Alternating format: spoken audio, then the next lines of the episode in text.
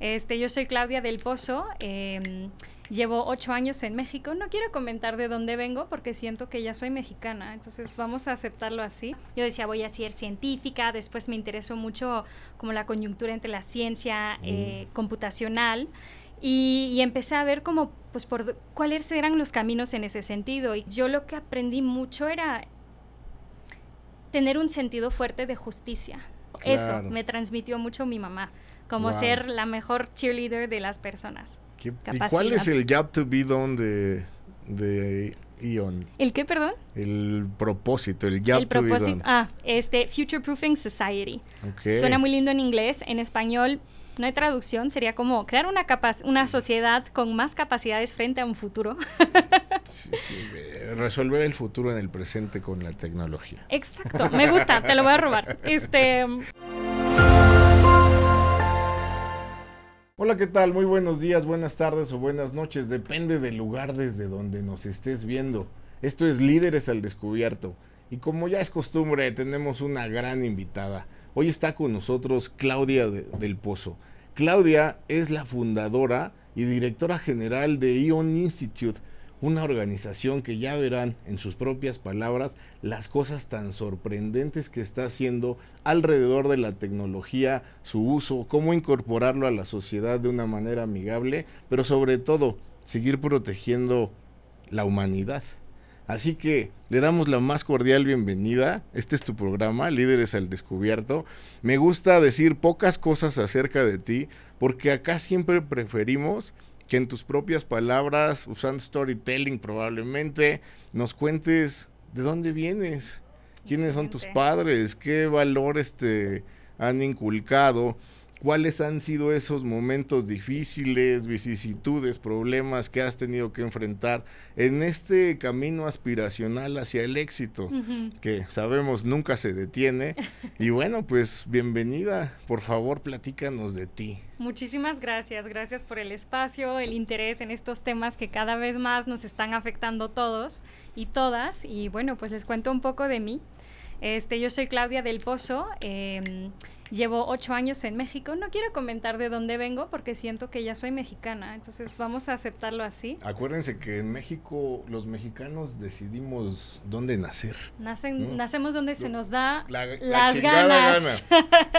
Exacto. Entonces yo llevo ocho años aquí, pero desde niña me ha interesado el tema de la tecnología, de la ciencia, me fascinaba. Yo decía voy a ser científica, después me interesó mucho como la coyuntura entre la ciencia eh, computacional y, y empecé a ver como pues por cuáles eran los caminos en ese sentido y queda claro que uno puede hacer coding, ¿no? Pero pues no veía muchas otras alternativas de camino. Eventualmente entré a IBM, donde trabajé en la parte de, vasos de bases de datos. Esto era antes de que la IA se volviera un tema públicamente como muy popular, muy fuerte, ¿no? Todavía la inteligencia estaba... artificial, la Sí, IA. La IA, perdón, voy por mis Sí, caminitos. sí, sí. Pero en ese entonces todavía era algo muy futurístico y más bien se daba en, el- en los ámbitos académicos. Entonces, bueno, yo estoy trabajando en IBM y me gusta y digo, qué interesante cómo funciona todo esto, pero, pero imagínate si podemos, este poder, si, si lo aplicamos, este poder de la tecnología, este potencial a un reto social o medioambiental, ¿qué pasa?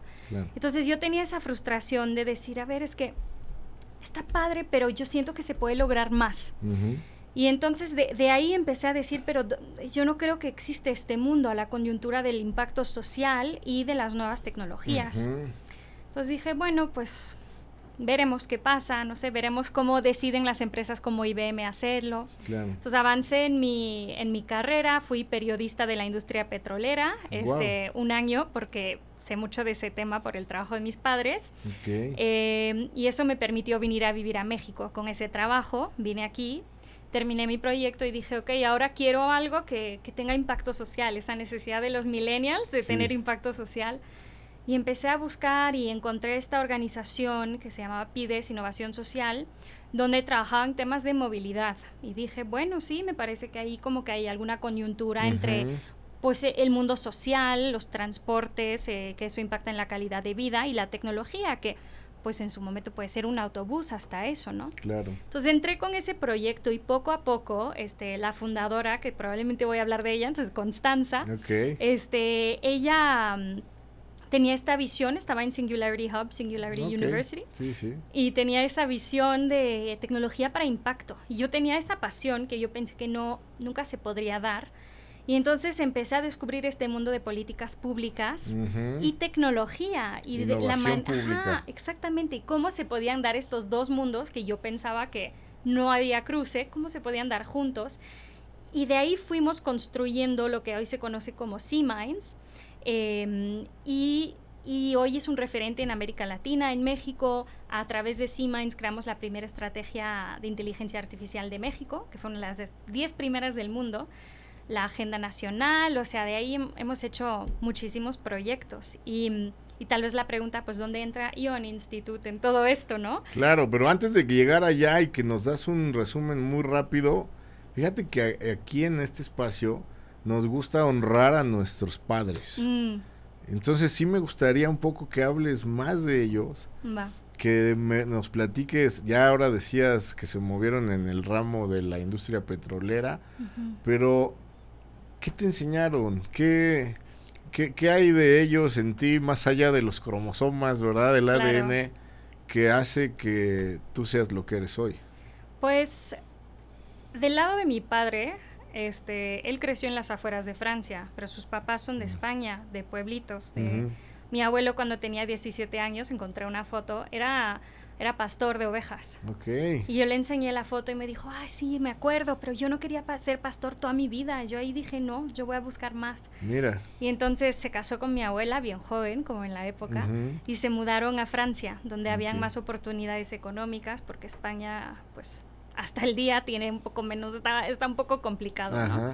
Entonces se fueron a Francia, ahí nació mi papá y mi papá creció en este contexto de inmigrantes españoles en Francia, que en ese entonces había muchísimo racismo hacia los españoles. Ah, mira. Terrible, o sea, yo creo que la tuvieron muy difícil y realmente no hablan mucho de eso, se- como que se expresan un poco más del lado del agradecimiento Sí. de que pues llegaron a Francia y tuvieron una muy buenas oportunidades. Qué o sea, buena cosa. de mi abuelo pastor yo estoy aquí en México. Mira. O sea, es que, es que entre, entre mi abuelo y, y mi padre hicieron mucho, ¿no? Y entonces, este, yo lo que aprendí mucho era tener un sentido fuerte de justicia. Ok. Yo recuerdo mucho decirle a, a mi padre, es que esto es injusto, no debe ser así. Y mi padre me contestaba, pues la vida no es justa, Claudia. Y no, pero creciendo me daba cuenta que pues él también es un poco un ide- idealista como yo, que le gusta pensar en justicia y, y tal vez más que frustrarse por la falta de justicia, crear justicia donde podemos tener impacto. Entonces en su trabajo mi padre es muy, este, pues, Humanista. muy humanista, sí, ¿no? Es como un jefe tajante, es muy, pues lo hacemos juntos, los Líder. acompaño. Es un excelente líder. Y creo que este enfoque no es uno muy común, no es uno común en la industria petrolera, Mm. eh, pero me da mucho gusto que él sea así, este, y, y como que me quedo mucho eso. Y del lado de mi madre, mi madre es de, mm, es de Ontario, en Canadá, eh, Ok. cerca de, de Toronto, que Ujú. siempre digo es de Londres, de, de London. Me dicen, ¿y por qué no tienes acento británico? Y yo, ah, no, el otro, el El otro, otro London, London. el que nadie Sí, sí. conoce. y entonces, este, del, del lado de mi madre he aprendido, ella es muy como norteamericana, muy... Ok. como- Aguerrida. ¿Cómo? Aguerrida. Aguerrida- Echada no, para adelante. Como un patriota. cheerleader. No, como Ah, siempre este, empoderando sí, a los sí. demás, diciendo tú puedes, o Entusiasta. sea, entusiasta, sí, como que los norteamericanos, o sea, por lo menos Estados. Unidos y Canadá como que expresan mucho sus emociones, ¿no? Y yo agarré eso, entonces no tener miedo de, de tener emociones fuertes, que, que, que creo que pues a veces estamos muy tristes, pero bueno, eso a un lado, más bien cuando uno cree en alguien, como esa capacidad de transmitir esa emoción que yo tengo por ti, por tu éxito, y no porque me contribuyas algo a mí, simplemente porque digo, eres una persona genial y quiero que lo logres, y saber transmitir eso con fuerza y, y que realmente se sienta la, la que, que es genuino, que es auténtico. Eso me transmitió mucho mi mamá, como Wow. ser la mejor cheerleader de las personas. Qué padre, qué padre. O sea, siempre estás apoyando entonces ahí a la gente que se te arrima, yo creo, ¿no? Sí, sí, o- como que... Lo- sí, o la solo lo que te parece empujable. No, yo diría que en, en todos aspectos, como si alguien, o sea, si trabajo con alguien, claro que les voy a dar todas las oportunidades del mundo, o ex colegas o amigas, soy, soy la que dice si puedes, como... Sensacional. Y, desde pequeña. Pues regresemos entonces. Eh, ¿De Ion qué va Institute. Ion Institute? Entonces, Ion Institute, estoy muy feliz, todavía se me nota la emoción fresquísima. Porque, que nunca se te acabe.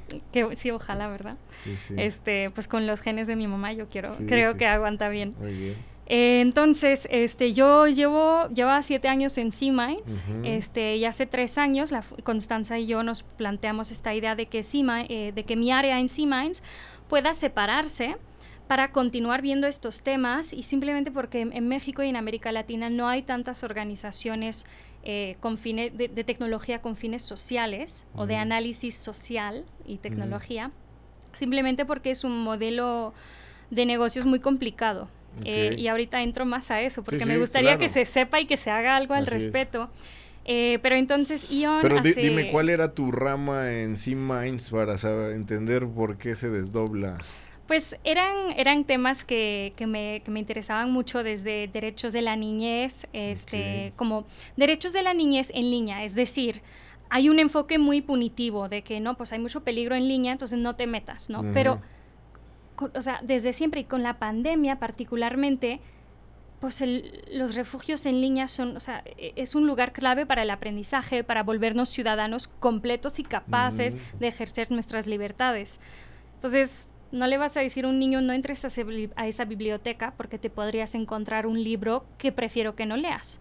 Más bien lo educas. Y eso debe suceder también en línea. Entonces todos esos temas, el tema de exploración de metaverso, que qué es, qué significa para América Latina, de verdad, empezando desde las bases y la honestidad de, pues nadie realmente sabe lo que es porque no existe todavía. Pues al menos en alguna concepción así muy mágica, ¿no? Exacto, Como muy que Meta nos viene a dar una idea demasiado desarrollada que no coincide todavía. Ajá, como que cada uno lo está viendo de su manera, pero ¿qué será en su momento? Como el Internet en los noventas, si preguntabas a alguien qué es, pues tal vez te contestaba qué era en ese momento, pero nunca podría adivinar qué se volvería a hacer, ¿no? Que Sí, hay quien dice que es la, evolución de la, del Internet, ¿no? Sí, sí, en cierto sentido. Sí.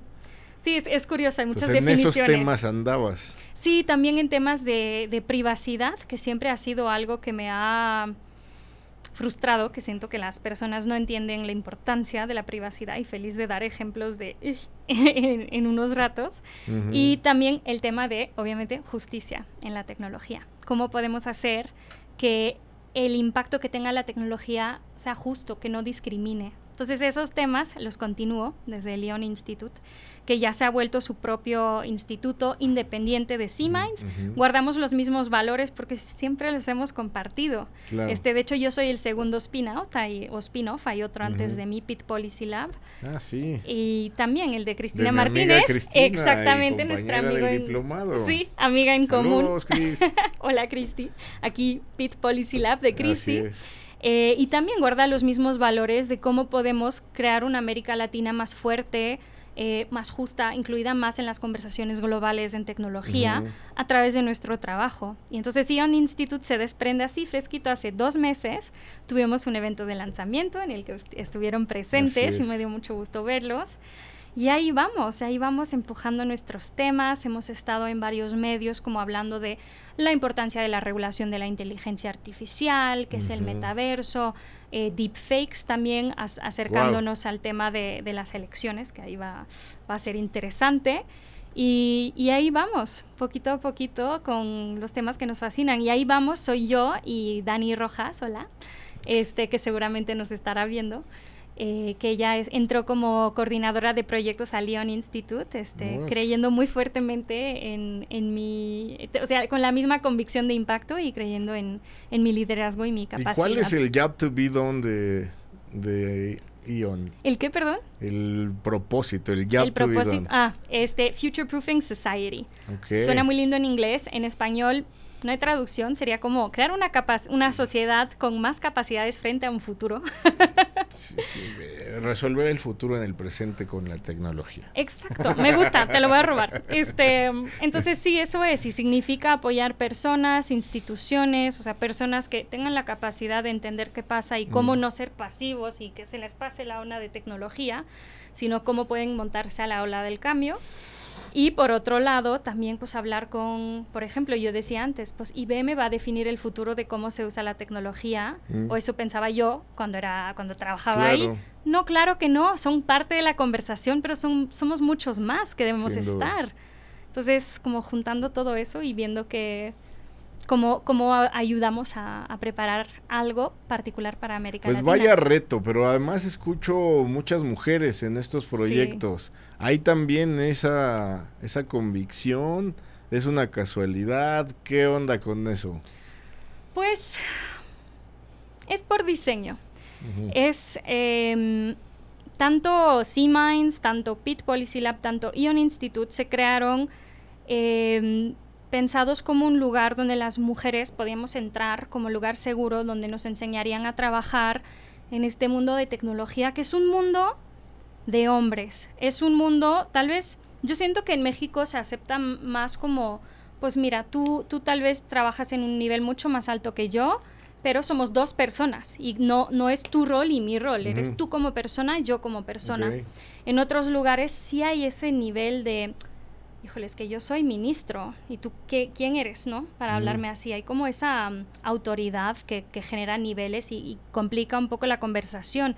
Y, y, cómo entrar a esas conversaciones, cómo poder ser líder en un mundo de hombres, pues no es evidente. Y uno pensaría tal vez, no, pues ahí las mujeres van aprendiendo.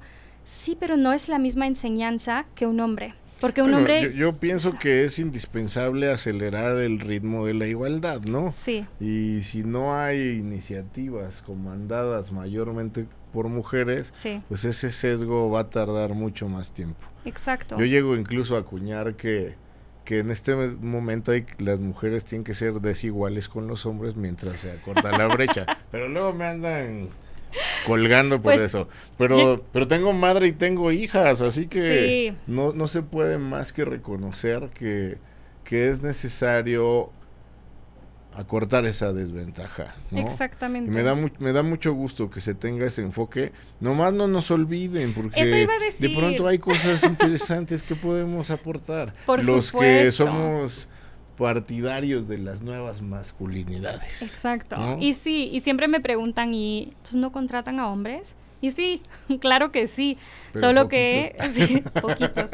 Este, no, solo que pues a ver si llega primero, como somos mujeres y mm. tenemos impacto social, suelen aplicar más mujeres y nos da gusto poder darles ese apoyo, pero si el mejor candidato es hombre, pues se le va el trabajo a él, por supuesto. cosa acabas de decir porque en realidad los esfuerzos deberían estar cuando están persiguiendo un valor social como el que ustedes abanderan, representados por los mejores, sin necesidad de ver quién está atrás de ese currículum, ¿no? Exacto. Sino que verdaderamente traiga todas las habilidades duras, suaves, conocimientos, ciencias, que puedan contribuir a hacer iniciativas verdaderamente exitosas, ¿no? Sí. Porque acá el resultado es el, el que estamos persiguiendo, ¿no? Esta mayor justicia, mayor equilibrio, el uso ordenado y seguro de la tecnología. ¿Por qué no le entramos a eso? Cuéntanos, ¿qué le preocupa a pues a ti y a Ion eh, respecto de lo que está pasando en la sociedad. Sé que son muchas las tecnologías, pero pues, arráncate con las que más te preocupen y vamos entrándole al tema. Perfecto.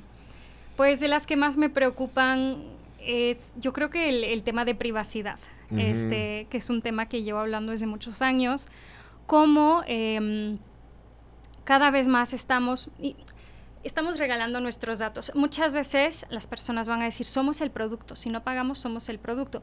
Y no, a ver, no es así, más bien nosotros estamos generando algo a cambio. Nada es gratis en este mundo. ¿Qué estamos generando a cambio? Pues no es dinero, no les estamos dando dinero por el producto, por ejemplo, redes sociales, etcétera, o utilizar una Alexa, un asistente digital en la casa. lo que estamos dando a cambio son nuestros datos, que son valiosos y a, e- o sea, estas empresas de Lo Big explotan. Tech explotan esos datos. Entonces, primero quería aclarar eso. Sí, como sí. el tema de educación sobre la privacidad, creo que es uno que me... ugh, que, que Te tengo como apasiona. súper presente. Yo sí veo una Alexa, este, suelo ir a, bueno, en casa de mis Ajá. suegros son muy fans de Alexa, Ajá. aunque hayan visto mi TED Talk donde cuento que no deberían como tenerlos tan presentes, este, simplemente creo que hay, hay algunas maneras en las que se pueden usar y otras donde tal vez tenemos que cuidar un poco más nuestra privacidad. Entonces yo llego y una Alexa en mi cuarto y yo... Por eso encuentran Alex, dos Alexas en la cocina, porque yo saqué el mío.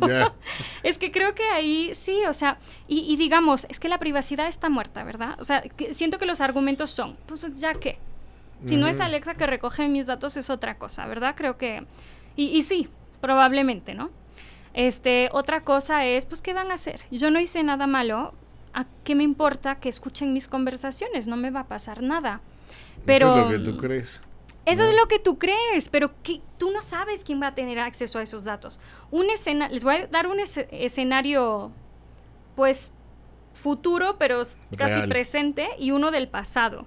Entonces, futuro presente, todos estos análisis que podemos hacer de, para sacar nuestra genética, saber de dónde venimos, o si tenemos hermanos perdidos, está súper cool. Y yo como, viste que tengo una familia como muy revuelta Sí, por sí, todos lados, sí. sí me gustaría saber como, que este dices, rostro pues, de qué este, país pues, ¿qué es. crees que tienes eh, 7% de afro? Exacto. No, de asiático, de ¿Quién europeo, sabe? de- O sea, es, sí, sí. Es, es una curiosidad, ¿verdad? Sí, es ha, como, ha ¡ay, qué habido a quien se le cae la quijada, ¿no? De decir, ¿cómo este que se creía aero, aeropu, a- ¿cómo? Aria- Areo puro y de repente Ahí va le mi sale segundo ahí ejemplo. algo de judío, ¿no? Exacto. Este, lo digo Y- con toda la normalidad y todo el respeto. ¿eh? Es que es súper posible. Y, y creo que está interesante, pero a ver, a ver, por curiosidad, ¿vale tu- tus datos genéticos, tu ADN? ¿Vale la pena darlo a una empresa que no sabemos muy bien qué va a hacer con ellos? Esa curiosidad. Ahora, para temas de enfermedad, podría ser más interesante. Ya no es tanto, a ver, pues, ¿qué, ¿de dónde vengo? Es más como, pues, ¿de qué me cuido? Pero en Estados Unidos, este, lo investigué la semana pasada esas empresas que, que sacan como tu, tu perfil genético no pueden compartir esos datos con seguros de salud. Por ahora, porque imagínate si sí, Pues sí. dirían, ah, no, pues este acaba no de te nacer. aseguro contra esto. Exacto. Parece que tiene un 70% de chance que le dé No sé, eh, diabetes. diabetes. Pues no le vamos a cubrir eso. O, o, ay, no sé, tiene algo muy raro, no le vamos a cubrir de nada. Pero eso es en un futuro. Lo que sí actualmente es que esas empresas lo pueden compartir, pueden compartir esos datos tuyos con seguros de vida. Mira. Eso es, es un poco... Pues ya desde ahora, eh, si estudiaras la longevidad según la, el tipo genético al que perteneces, Ya está. ya podrían estarte ofreciendo menos o mayor cobertura Exacto. y en consecuencia una prima más, o- más alta o más baja, ¿no? Exacto, y eso es completamente injusto, ¿no? Es una ventaja mal, mal tomada, ¿no? Exacto, como que esos datos no deberían usarse para eso. Más bien para ti, para saber que pues, te vas a cuidar más porque sabes que podrías desarrollar tal o tal enfermedad. Ahora el ejemplo del pasado, que se ligaba al, a la o sea, el, comentario ario, ¿no? Este, en, en, o sea, antes de la ocupación alemana o nazi en Francia y Holanda era. Bueno, los dos países tienen, tenían sistemas de recopilación de datos sobre los ciudadanos. Ujú. Holanda estaba más avanzado y tenía como estas tarjetas punch card Ujú. con agujeritos como el, Sí, sí. el ex Tarjeta- computadora. tarjetas perforadas. Eso, para los que no saben, como el, el ancestro de la computadora. Entonces era estaba algo automatizado, era más fácil sacar información, porque había como eso, no estabas todo en papel, pues. Y en Holanda recogían datos incluyendo eh, la religión de una persona. En Francia son muy este, conservadores en ese aspecto, de que no te vamos a pedir tu religión. Hay, hay muchos límites justo para respetar la privacidad. Eh, entonces, cuando llega Alemania, bueno, llega el partido nazi, invade los dos países y toma control y toma el gobierno en los dos países, en Holanda es bien fácil identificar quién es judío. Ujú. Es bien fácil porque ahí está escrito y además lo tienes automatizados con tarjetas de mm, Perforadas. tarjetas perforadas, me lo voy a aprender. Pero en Francia es de mucho hecho, más hay un difícil. libro, ¿no? Eh, IBM detrás del holocausto. Sí, Interesantísimo. Vean cómo allí se utilizó la tecnología atrás de este dato que ahora es que sí, es que lo puedes usar para bien o para mal. Este, pe- pero cerrando, o sea, en- esto llevó a que hubieron, hubo mucho más muertes, eh, de- o sea, murieron muchos más judíos de origen holandesa que de origen francesa. Tu privacidad Solo de datos dato. importa. Claro, y antes tú decías, ah, pero si estoy dando mis datos al gobierno holandés, yo confío. Pero en, es, en una de esas el gobierno cambia y tú no te preguntaron. Y ya no estamos en época de guerra, pero ¿qué podría pasar ahora? ¿Qué tal que entra un presidente de extrema derecha que quiere ubicar a, no sé, qué, qué, qué parte de la población, ¿no? Mm, Es que sería mm. muy fácil, como dices, este libro IM- IBM detrás de la guerra. Todas las empresas tecnológicas, yo creo que de alguna forma u otra se pueden ligar a diferentes catástrofes Ujú. que han pasado, no porque ellas quisieran estar metidas, en todos casos, no, no siempre, Claro. pero a veces, y, y ahí es un reto, ¿no? De, de Híjole, las es un empresas. dilema increíble porque necesariamente te va a llevar a aquellos dilemas originales de nacemos buenos, nacemos Ajá. malos. Es filosófico. Eh, exacto. Sí. El algoritmo lo hizo alguien con buena intención, ético, no. Y luego este esta especie de camisa de fuerza representada de la siguiente manera, donde necesitas estar en el mundo digital, ¿no? O al menos eso es lo que la mayoría opina y, y si no, pues casi que eres un, un ermitaño, ermitaño. ¿no? Exactamente. Exactamente. Y bien podrías elegir esa parte y ser un ludita tecnológico Ujú. y shalala, pero el mundo ya no está diseñado así. No. Entonces tú necesitas vender todo el tiempo, ya sea tu persona, tus ideas, tus productos o tus servicios. Entonces, el- el- la pelea hoy es por verse en Sí. un océano de información donde no es que no haya clientes para ti. El tema es que te vean como proveedor. Sí, Porque te lanzas a la mar y busca un grano de sal, pues va a haber muchas, ¿no? exacto. muchos, o una ola, pensemos, pues debería ser rojo, amarillo o no sé de qué color para que la gente te vea. Exacto. Y entonces el, el reto es ese, ¿no? Que a la hora de leer los términos y condiciones que creo que casi ¿Quién nadie hace, ¿no? Pero aunque los leyeras, se va a reducir a un si quieres. O sea, ¿quieres entrar a esta red social, cualquiera que sea? Pues uf, le, Si le pones usarlo, que sí. Tienes que aceptarlo. Eh, ahora ya ves el- en, en el tema del traqueo, ¿no? Del ubicar dónde andas, no solo física, sino digitalmente. Pues ahora por lo menos te preguntan, ¿no? Que si lo permites o no, pero de una manera muy sesgada. Es decir, el dilema está planteado entre quiero jugar es conforme a sus reglas. Sí. Entonces, ¿cómo me cuido? Exacto. Y allí es donde me parece que en términos de la triple hélice, el Estado, las empresas y la academia, Sociedad civil. bueno, ahora ya tetra o quinta, ¿no? Si metemos al... Pero por lo menos, si ya partimos de la... Está bien la tetra, ¿no? Eh, tenemos una responsabilidad conjunta de podernos autorregular de una manera equilibrada donde todas las voces se escuchen y entonces lleguemos a un a un nuevo pacto social tecnológico, ¿no? Sí, Por ahí va. Exacto, exacto. Como que hay actores que antes nada más obedecían, como la industria, pero ahora la industria es enorme. Tiene poder enorme, potencial enorme, herramientas fuertísimas. No, o sea, cuando estamos, por ejemplo, pensando en regulación, es un actor que tiene que estar en la mesa, porque si regulas de una forma que no le conviene, puede ir a otro lado. El mundo es global, ¿no? Ujú. Entonces ahí puedes perder negocios, que hay muchas, muchos aspectos que considerar y, y como persona yo creo que estamos en un mundo donde efectivamente sentimos que pues o le entras al mundo digital respetando las reglas que hayan puesto las empresas o no. Lo bueno es que en ciertos países, por ejemplo, o re- regiones de la Unión Europea, en Estados Unidos, en Inglaterra, están regulando eso, el Digital Markets Act, Digital Service Act, para, para darle, reequilibrar un poco la balanza a favor de los usuarios, las consumidoras. Em, pero ¿qué pasa en nuestra región de América Latina? No es... Ahorita en México los temas digitales en este sexenio, sexenio no han sido una prioridad. Pero eso no significa que el mundo digital siga avanzando. Cada vez nos enfrentamos a más retos en línea, tenemos menos herramientas. Eh, desde la educación, por ejemplo, no tenemos muchas herramientas para hacerle frente. este, desde la regulación todavía no se nos está protegiendo. ¿Qué está pasando? Y sabes que, este, hablando de, educación, em, en, la escuela hicimos, hicimos un proyecto y parte del proyecto implicaba hablar con, niños y niñas sobre su la educación digital que le daban en la escuela.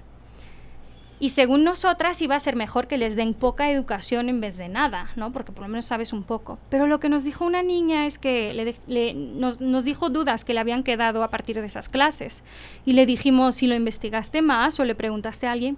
No, porque pues como matemáticas, o sea, bueno, básicamente lo que me estaba diciendo es como pues a mí me enseñan lo que necesito saber. Si no me lo enseñan es que va más allá de, de mi base necesaria. Entonces, porque ya le enseñaban un poco del tema, mm. ella decía, pues con esto estoy cubierta. Y no, bueno, exacto.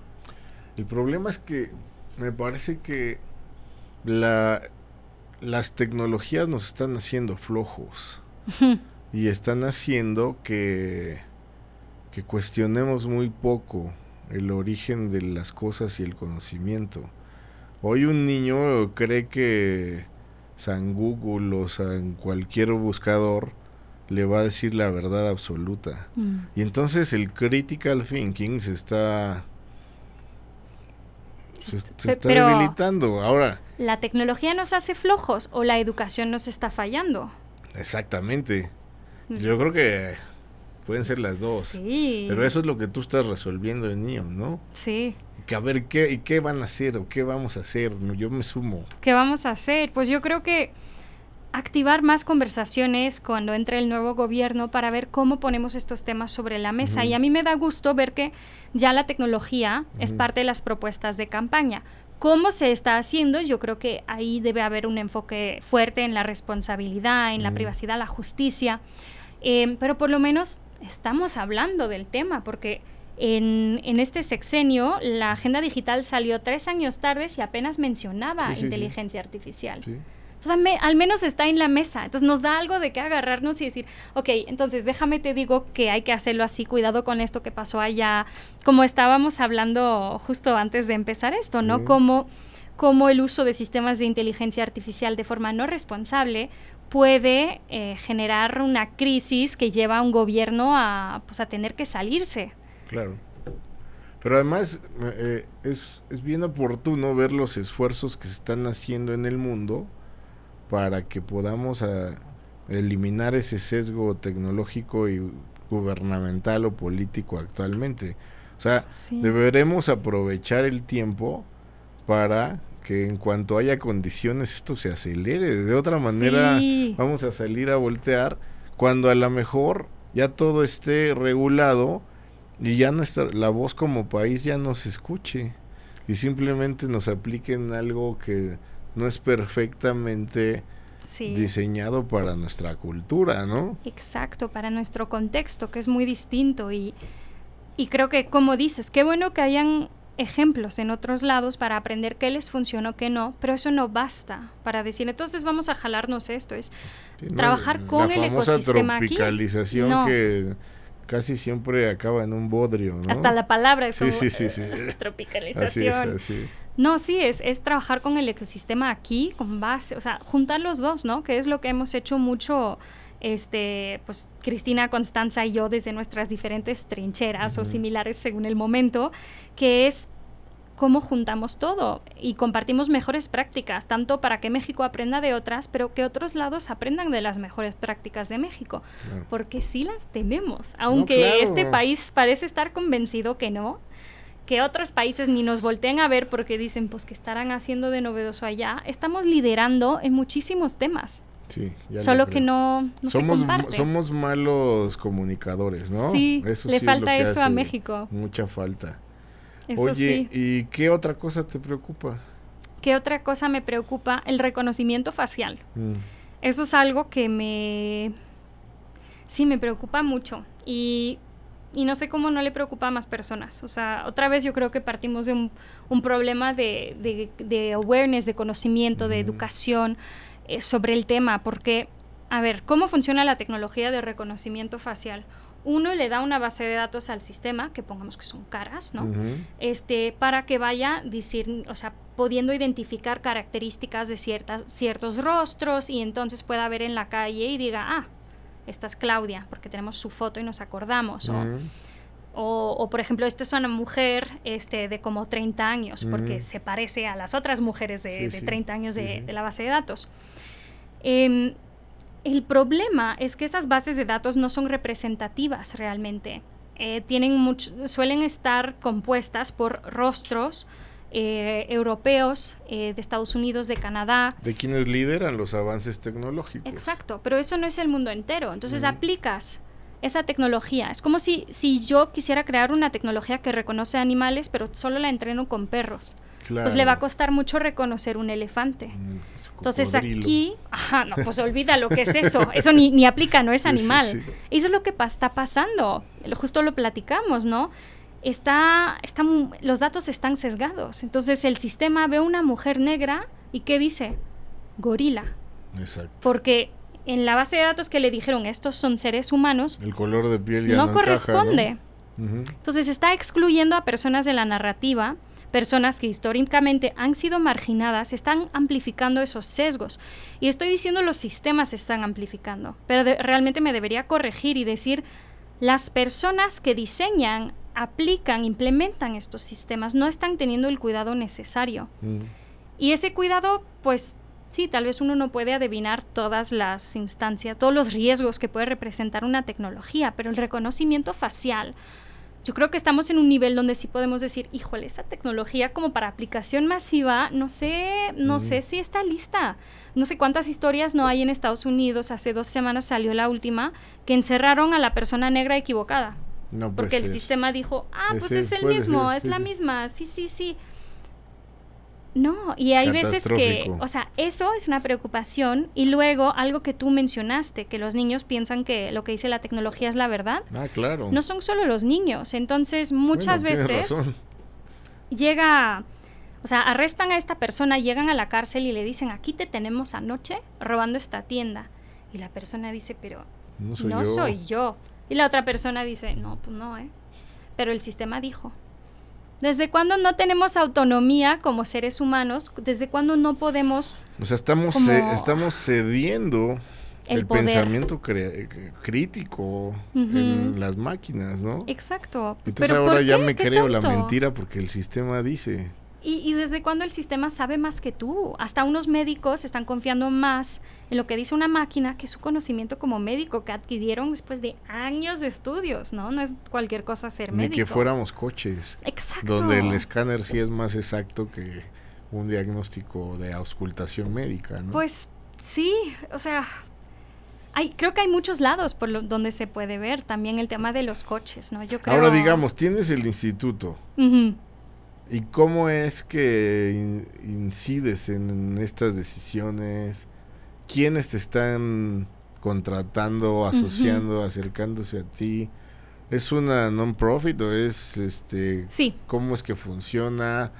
Es decir, yo quisiera transmitir a los internautas el que digan, ah, mira, ya escuché que Del Pozo está haciendo esto, entonces yo voy a ir a tocar ahí porque es lo que en lo que quiero ayudar. O a lo mejor soy una empresa y digo, yo no quiero ser calificada como discriminadora. sí. Ahora hay inteligencia artificial incluso para el reclutamiento de personal, ¿no? Todas estas Extraño cosas. eso, sí. ¿Cómo, ¿Cómo es que se inserta Ion Institute en, en esa es- conversación. ajá. Pues, ¿cómo nos insertamos? Bueno, Ion Institute es nuevo, entonces el, el modo de funcionamiento sigue siendo el mismo que C-Minds. Entonces voy a hablar más bien de lo que se ha hecho en C-Minds porque pues en Ion apenas vamos arrancando.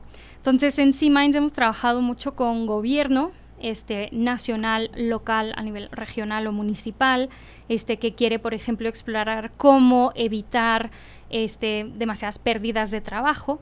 o por ejemplo una región que dice cómo podemos articular mejor el ecosistema para orientarnos hacia el emprendimiento de los jóvenes con tecnología, por dar un ejemplo, fue el caso de León, este, León, Guanajuato.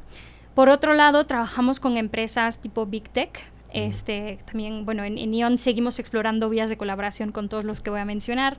Big Tech, cómo podemos por ejemplo, con Meta, garantizar que en América Latina las startups que estén trabajando con inteligencia artificial lo hagan de forma responsable, porque como dijiste tú, o sea, ¿cómo evitas meterte en problemas de discriminación? Porque eso no es solo eso, eso lleva a que los consumidores o tus propios clientes ya no tengan confianza en ti, ya no te contraten, tu empresa muere.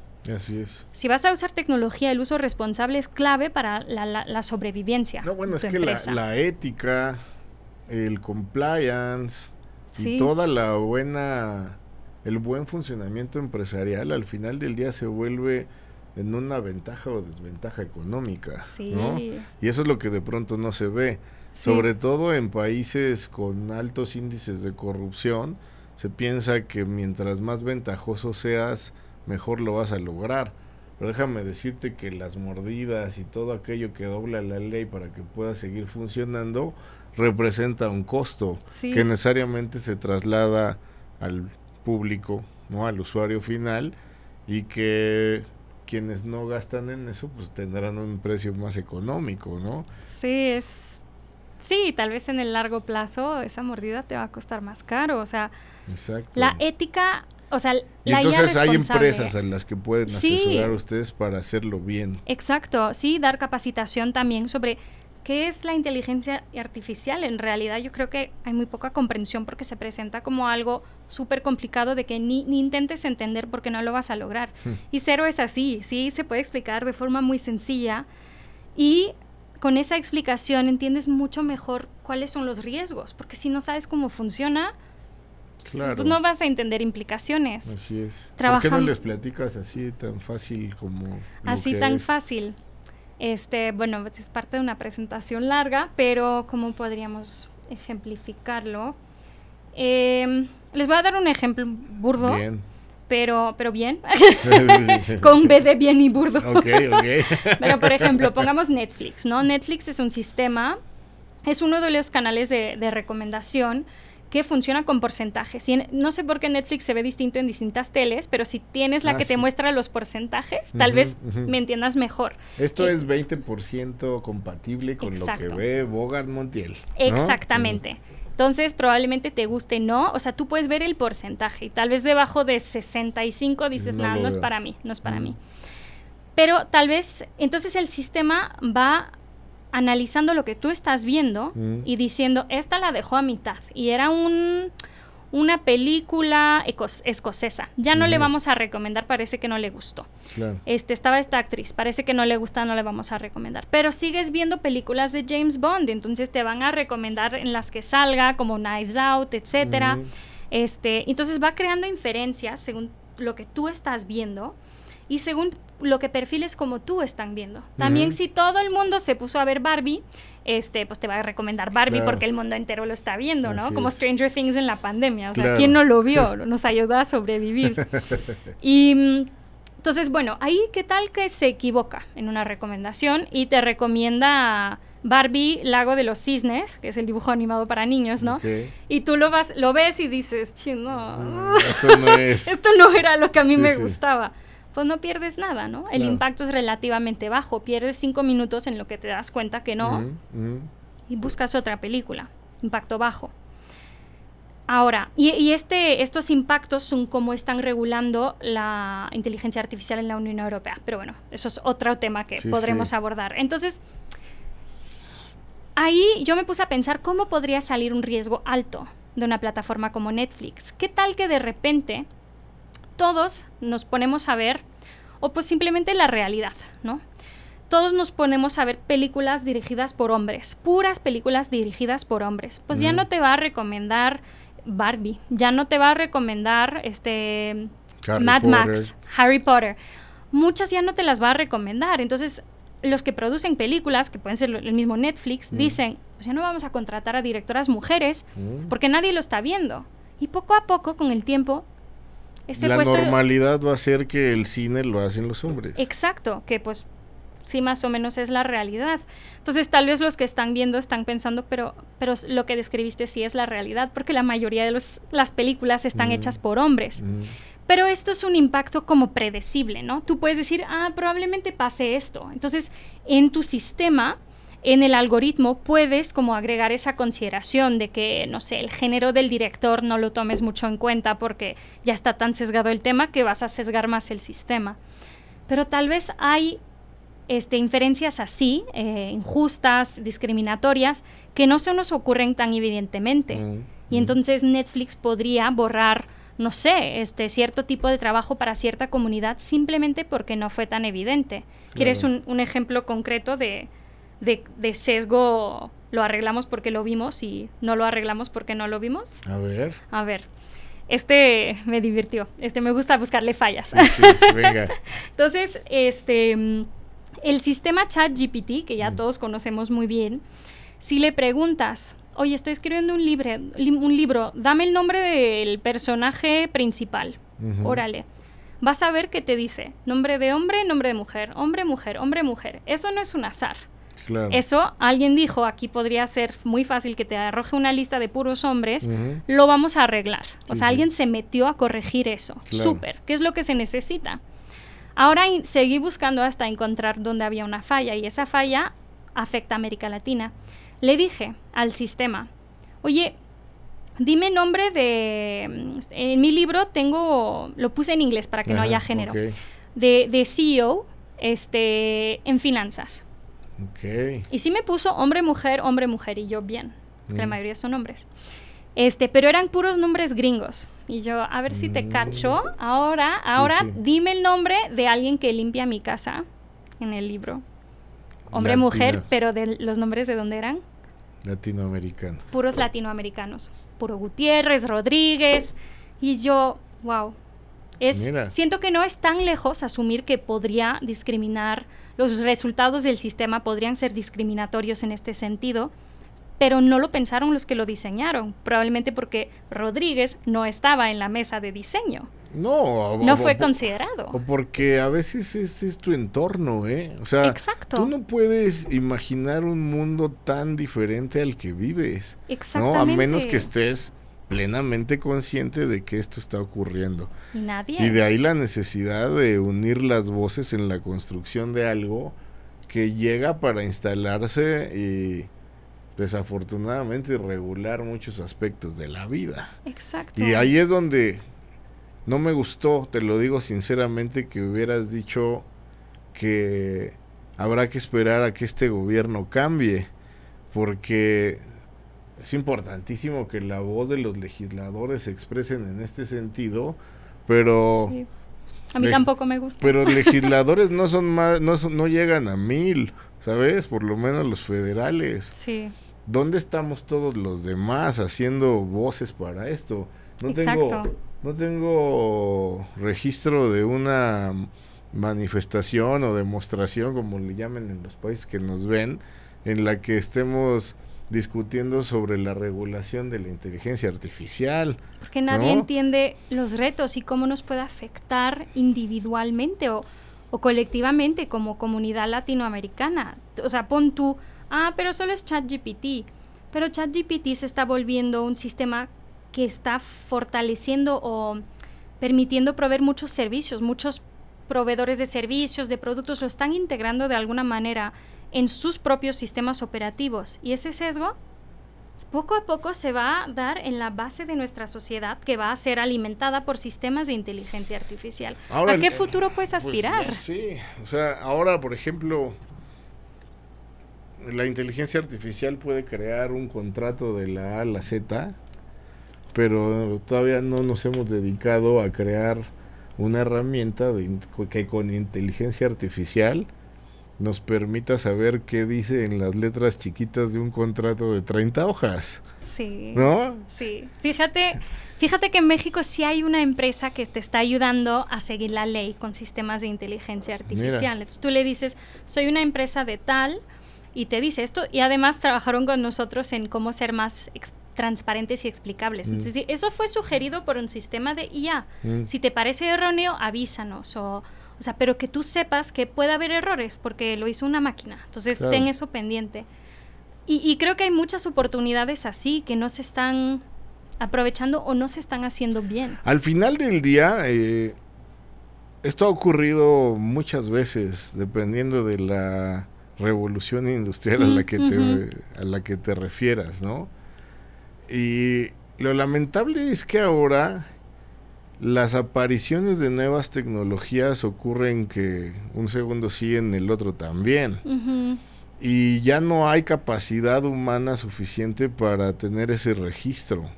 Sí. Entonces no sabemos por dónde va a saltar la liebre. Sí. De manera tal que es interesantísimo y hacer el llamado a, a empaparse de lo que está ocurriendo y a que cada vez más voces hablemos acerca de todas estas tecnologías y sus riesgos, pero sobre todo a la generación de foros, ¿no? De, Sí. En los que se discuta alrededor de cómo utilizarlos.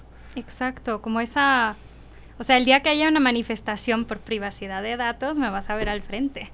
Por supuesto, sí. Una demostración ahí voy a estar, ¿no? No, no, yo también, yo también, y, o sea, y mientras, pues lo que estamos haciendo es que también uno tiene que ser realista, ¿no? Yo Mm. creo que esta conversación de, ay, sí, pero las Big Tech solo quieren nuestros datos. A ver, es que también una Big Tech responde a un modelo empresarial donde tienes que generar ingresos para Mm. tus stakeholders, ¿no? Entonces, mm, cada uno está haciendo lo que nació para hacer, ¿no? El Ujú. gobierno te cuida, este, la empresa cuida a sus stakeholders. Entonces, no es, no se trata de gritarle al otro, lo estás haciendo mal. Es como, pues, a ver, cu- ¿cuáles son tus, qué necesitas tú? ¿Cómo funciona? A ver, ¿y qué tal si lo hacemos así? Tú puedes eh, regirte por esto, luego lo cola- colaboramos así con el gobierno. Y este tipo de, de innovación regulatoria la estamos explorando desde, desde C-Minds, este, Daniela y yo, que ahora somos parte del equipo de. Ion Institute, cómo hacerlo en Uruguay y en México. Y estas cosas, o sea, se está innovando en todo. Es un momento bien emocionante. Em, Bueno, Pero- Uruguay es un gran país para poder probar, ¿no? Sí, Dada chiquito, la un país chiquito. digo, este, sí, con poca población. sí, exacto. Un gran país con poca población. Exacto. Oye, pues mira, estos líderes al descubierto y ya te descubrí. te descubro como una mente muy curiosa con unos grandes principios que por supuesto son la consecuencia del trabajo arduo de tu padre, ¿no? La honestidad de parte de tu madre, las ganas de trascender en la vida heredado desde el abuelo, ¿no? Eh, con una gran capacidad de adaptación a los distintos momentos que has enfrentado, que me parece has encontrado una pasión. De, Sí. o- de otra forma seguirías hablando del petróleo y haciendo reportajes. No sé si ¿no? tanto, ¿eh? Este, ahora habrá que ver la, la inteligencia artificial en el tratamiento del petróleo y sus derrames, por, por ejemplo, Por ¿no? ejemplo. Pero bueno, eh, lo que sí veo es una, un, un apetito muy importante por hacer justicia y por no, no estar en contra de la tecnología, pero sí en contra de su uso inconsciente, ¿no? Exacto. Y bueno, pues a mí esto se está acercando al final. Estos temas me dan para estar hable y hable y hable. Pero sí me gustaría que de una manera muy, muy práctica hicieras algunas recomendaciones para esas niñas, niños, jóvenes y no tan jóvenes que nos están viendo y que puedan inspirarse en tu trabajo, en el trabajo de Ion y quienes te han precedido y por supuesto a lo mejor a regalar algunas herramientas Sí. que de una manera muy simple nos den alguna especie de, de blindaje. Sí, me parece muy bien. Este, y tu análisis, sí, concuerdo. Este, mucha, mucha pasión en estos temas. Y espero que haya sido contagioso para que los que nos vean digan, voy a investigarle más, porque Por favor. tengo muchas dudas. Entonces, este, ¿qué pueden hacer para aprender más? Por un lado, pueden seguirnos en Ion Institute. Estamos en Instagram, estamos en LinkedIn, estamos en Twitter, X, este, y Threads también, este, viendo qué pasa ahí también interesante. Eh, y yo tengo un canal en TikTok y en Instagram que se llama Cloud Tech, Tech como tecnología pero cortito. donde justo ahí es, es, mi canal independiente de todo lo que hago, este, o es una cosa más, donde hablo de casos que han surgido como y por qué pasan esas cosas y cómo podemos remediarlo y lo intento ligar mucho a América Latina y México, qué significa para nosotros que esto esté pasando allá o nosotros podría pasar aquí. Entonces les invito a verlo, es como formato súper amigable, hasta hay video de qué nos puede enseñar Barbie de la inteligencia artificial. Soy yo, sí, correcto. y, ¿Y qué pueden hacer? Pues yo creo que intentar enterarse más de estos temas. Hay muchos podcasts, hay muchos temas. Cada vez más, digamos que cuando yo empecé a trabajar en este tema, cuando había un foro de inteligencia artificial era como, ajá, pero háblame de inteligencia artificial y yo, de, de responsabilidad sí puedo, pero del tema técnico no puedo. Y poco a poco hemos visto que sí, ahora con ChatGPT, porque yo creo que como personas individuales entendemos, lo tenemos aquí en la punta de los dedos, ChatGPT en la compu, podemos entender qué implica, cómo lo podemos usar y ver que a veces no funciona. Y entonces el tema de uso responsable, o sea, ha dado un, un, crecimiento enorme y nos invitan en muchos lugares en hablar de esto y no dudo que no seamos los únicos. O sea, yo creo que hay mucho contenido que se está generando y creo que a medida que vayamos leyendo sobre el tema, también pues son sistemas inteligentes que pueden decir, ah, mira, las personas les interesa este tema, vamos a generar más. Entonces yo creo que, que, de esa manera también este, simplemente mostrar un interés por el tema, es decir, me importa y que leas más, pues esa información puede llegar a muchos niveles, como nuevos candidatos que digan, oye, estoy viendo mucho en México en los periódicos de uso responsable de la tecnología. Claro. Lo voy a integrar, ¿no? Entonces, creo, además creo que ahora es un momento clave para México, donde todos tenemos un rol muy importante para jugar, para garantizar un futuro más seguro con nuevas tecnologías, un futuro seguro, inclusivo también. Eso es bien importante. Por supuesto. Pues Allí las recomendaciones. Somos más los buenos. Unámonos en este propósito también. Ella es Claudia del Pozo. Ion Institute in, in the House. Eh, y bueno, pues eh, síganla, síganla en redes y sigamos aportando este tema del que sin duda hay que hablar. Esto es Líderes al Descubierto.